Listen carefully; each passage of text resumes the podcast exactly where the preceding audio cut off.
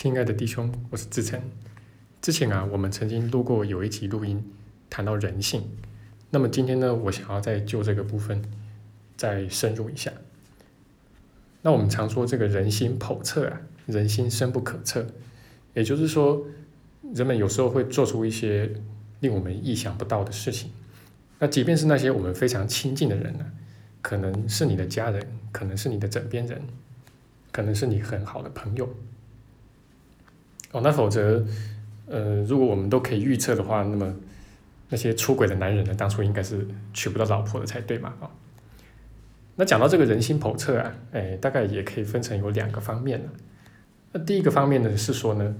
这个人的想法是会变的嘛？啊，不管是人的信念啊，或者人的价值观啊，其实都是会改变的。虽然这个改变有时候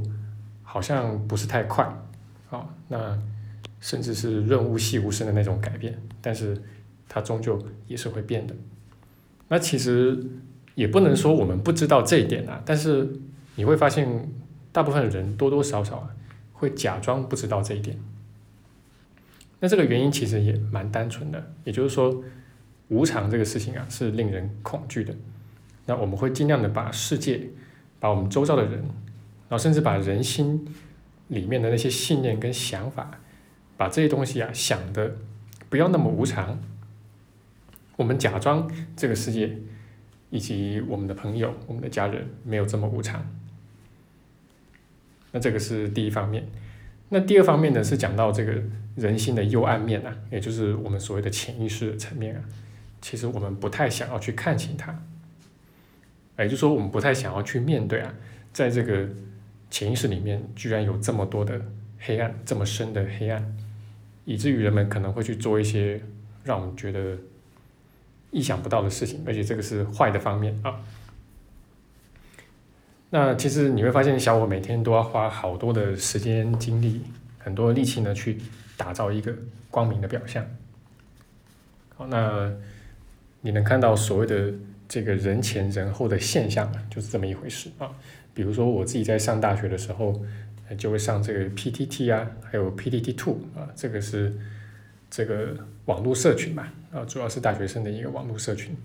那么这个社群呢，其实是半匿名的，也就是说很多的人呢，这个彼此之间是不认识的。那当然也有少数人一些是认识的，比如说同班同学嘛。那虽然说在这个网络社群上面就是一个账号啊，不是用真名。但是同班同学大部分会知道谁是谁啊，那么你就会发现啊，这个白天看上去很正常的、好端端的啊，甚至看起来很开朗、很乐观的一个人，哎，晚上回家之后啊，啊，回到宿舍里面发文啊，就发了很多这个黑暗文，然后里面就很多的一些负面情绪都在里面了啊，不管是悲伤、是愤怒还、是暴力啊，甚至是死亡啊，啊，就是都。都会出现啊，那这个呢，如果是在这个社团里面就更明显了，因为社团里面大部分人对大部分人是不熟悉、不认识的，不知道现实生活中是谁，好，那么这个呃口出秽言的就非常多了啦。那相对来说，这个 Facebook 啊，这个就是另外一个极端的啊，或者说这个微信的朋友圈，因为大部分人都是认识的嘛，然后也是晒图为主啊，那所以。大家就会就会努力的去秀出自己的光明面，甚至把这个 Facebook 当成是一个打造个人品牌的这么一个平台吧。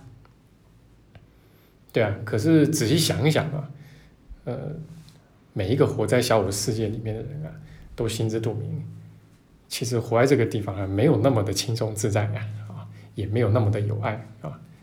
只是我们往往一时之间啊，会被这个呃光明的一个表象。给糊弄的而已。那当然了，当我们还没有遇到太大课题的时候啊，要去维系这个表象，就比较容易嘛。但如果像我们上一次录音所讲的“屋漏偏逢连夜雨”的话啊，那你就会体会到什么叫做猛虎出峡嘛。好，那甚至隐隐然可以感受到内心深处的那个杀杀戮意念都浮现出来了。不过，你如果比较仔细的去觉察的话，啊，应该会发现，其实这个杀戮意念本来就在那个地方，啊，并不是外面发生的很多事情才有了这个杀戮意念，啊，它只是从内心深处被勾引出来而已。那实际上呢，当我们不去看人心的黑暗面的时候啊，其实就会对小我形成一个保护作用，那小我就可以躲到潜意识里面去，可是它还是会在里面运作啊，它并不会消失，而且它的运作呢，会影响到我们的方方面面，当然也包含我们的表意识层面。那如果我们能够充分的去看清，啊，这个小我它是如此的一个黑暗，那么我们就有可能会。想要去化解它嘛，我们可能就会想着怎么样的去化解它嘛，甚至能够从小我的世界彻底的解脱出来嘛。那这个时候小我就彻底的没戏唱了嘛。啊，所以对小我来说，它最好是可以隐身在黑暗之中嘛。而且啊，就如这个正文的十三之三所讲到的，啊，当我们离小我的黑暗越近啊，就是进入这个潜意识呃小我里面越深的时候，其实我们也离上主是越近的。啊，因为所有这些黑暗的底下，呃，其实就是上主。啊，那我们常常说这个宽恕就是在穿越黑暗了，也是这个意思。好，那你没有去面对这个黑暗的时候，你其实根本就没有办法去穿越它。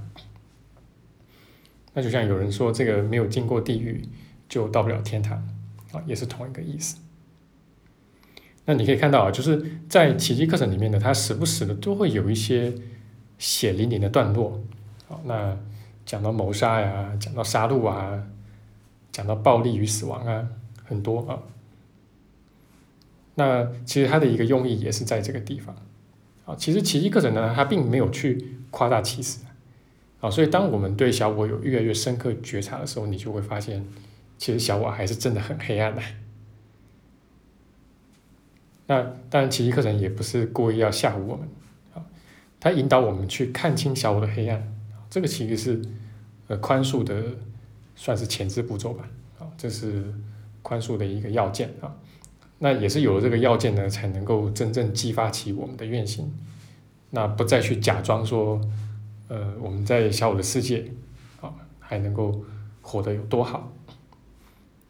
也就是我们愿意真正的去离开小我，以及离开这个小我的世界，那回归到上主，以及回归到我们的自信里面去。那毕竟啊，你一天二十四小时跟一个杀人犯待在一起，而且一待就是好几十年，再怎么样也不会多好受吧？好，那这就是我们今天的录音分享。那也希望对你的学习能够有所注意。那如果你愿意的话，也很欢迎你把录音分享给有需要的人。